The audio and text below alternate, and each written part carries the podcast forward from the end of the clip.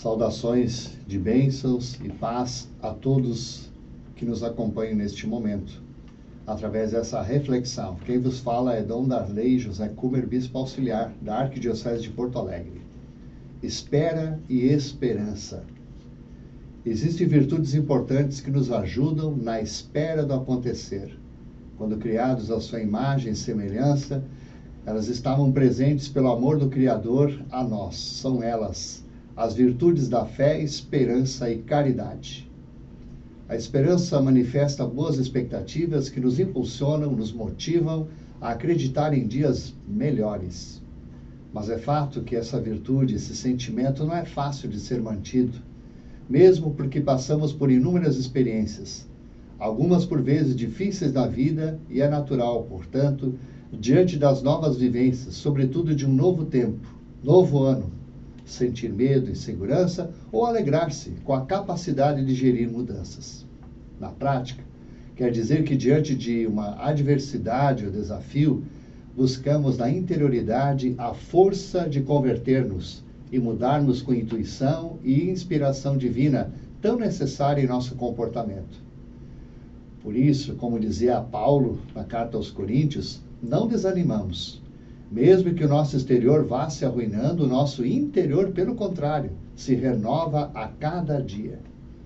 Contudo, essa virtude da esperança, como as outras, é necessária e imprescindível ao desenvolvimento integral humano.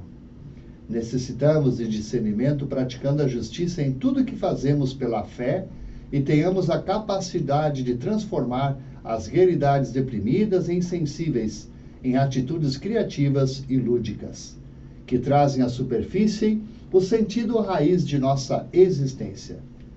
Quando sentimos e queremos viver com vontade, tudo tem um jeito. Não há nada perdido ou sem sentido. Neste tempo de espera, exercitemos com maturidade o amor que nos faz ser mais fraternos e solidários, como fonte de realização e aperfeiçoamento da criação e do bem comum, que a esperança estimule nosso acreditar, participar, perdoar, amar e celebrar o Natal e o encantamento por aquilo que existe de melhor em todos nós, a vida.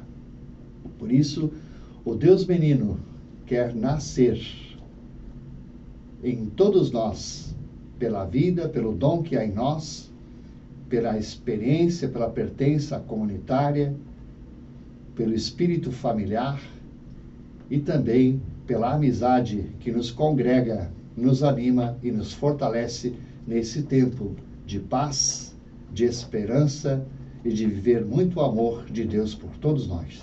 Portanto, como dizia Gonzaguinha, a vida deveria ser bem melhor e será, mas isso não impede que eu repita. É bonita, é bonita demais. Que Deus nos abençoe. Tenham todos um ótimo fim de semana na paz do Senhor Jesus, o Deus menino que quer nascer em nossos corações neste tempo de graça e de paz.